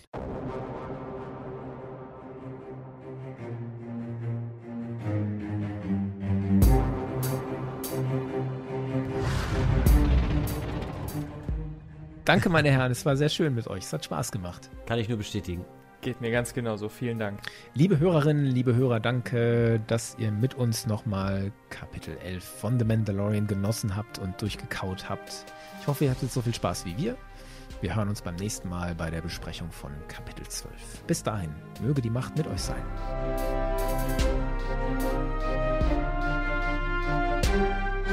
Musik